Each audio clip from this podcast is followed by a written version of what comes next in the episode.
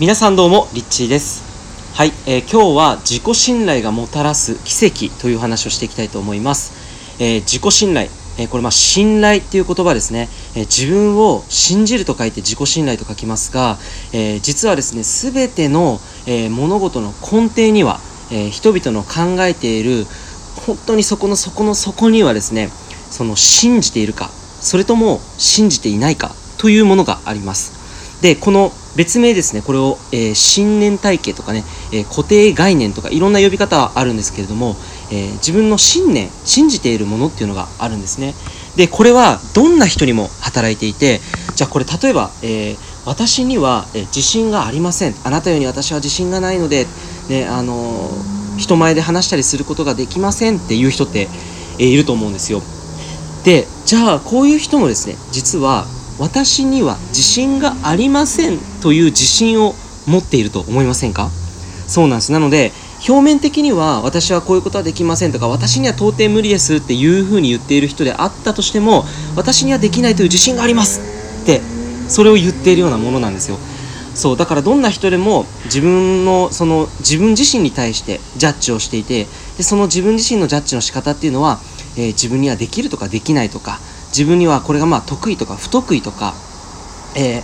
これは絶対に無理だろうなとかそれとも絶対にこれだったらできるみたいな感じで、えー、深いところにはそういった信念自分の中で信じている自分自身への自己信頼というものが働いているんですね。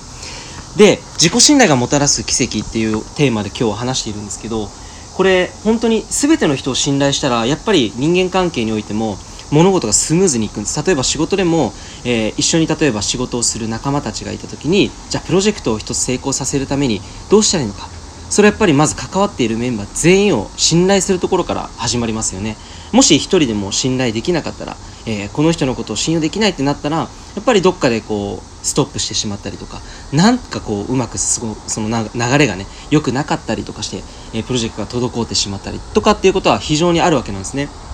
でえー、じゃあまずそういった信頼をすることまず仲間に信頼することこれはまず大事なっていう話なんですけどでもそれよりもやっぱり大切なことっていうのは自分に対して信頼するこれはもう無敵なんですよね。自己信頼ってその結局みんなさっき言ったように自分のことってできるできないにしろそのことを自分は信用してるわけですよね。私には自信がないっていう自信があるっていう話をしたように。だから自己信頼ってみんなしているんですよ。じゃあここで大事なのが自分にどんなことをね自分に対してどんなことを信用したいのか。でこれは自分でコントロールできる。んですで自分で選べるんですよね。そうだから自分に対して自分という存在は存在しているだけで例えばですよ。例えば存在しているだけであるいは、えー、プロジェクトに自分が関わっているだけでこのプロジェクトは成功するっていう自分に対して自己信頼があったのであればそれほど最強なものはないわけなんですね、えー、例えば仲間を信頼しているそのグループと自己信頼をし合っていて自分た自分に対して信頼する仲間たちが集まったメンバーだったらやっぱり自分に対して自己信頼している人たちが集まったメンバーの方が、えー、もうパワーははものすごいわけですね。やっぱ自分というこの自己確立したエネルギーと同時にそれがあるからこそ、えー、自分の一緒に関わっているチームメイトも信頼できる力っていうのはただこう相手に信頼するっていうものすごいパワーをですね発揮するわけなのでだからやっぱりこう自分自身にを信頼するっていうところが、えー、最初に来ることがより大きな、えー、力を発揮するのにつながってくるというお話です。で自己信頼全ての根底には、えー、信念体系というものがあります。でこの信念体系ちょっと今日はワンステップ先に進んだ話をするんですがこの信念体系がどういうものなのかということによって、えー、あなたの日常生活で得られる感情というものも変わってきます。うん。これどういうことかっていうと、例えば言葉がわからない。例えばじゃあ、インドネシア語がわからない僕たち日本人が、えー、この私の妻の名前は何々ですっていうふうにインドネシア語で言われても全く意味がわかんないし通じないじゃないですか。ね、インドネシア語で例えば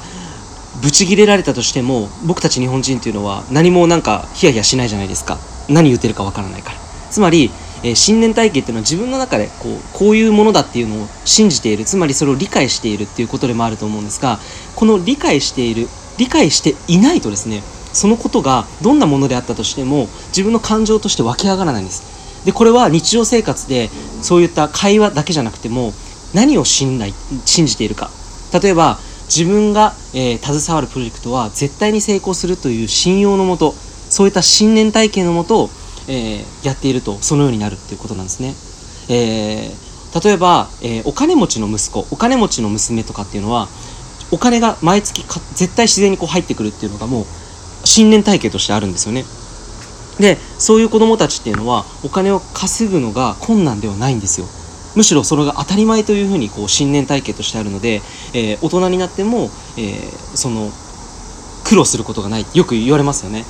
なのでその自分の信念体系がその日常生活で感じてもちろんその感じている感情だけでなく、えー、感情以外にもその人生のステージ自分の生きる領域まで、えー、信念体系っていうのは影響しています。なので、えー、皆さんが日常生活で感じているこの生きている中で、えその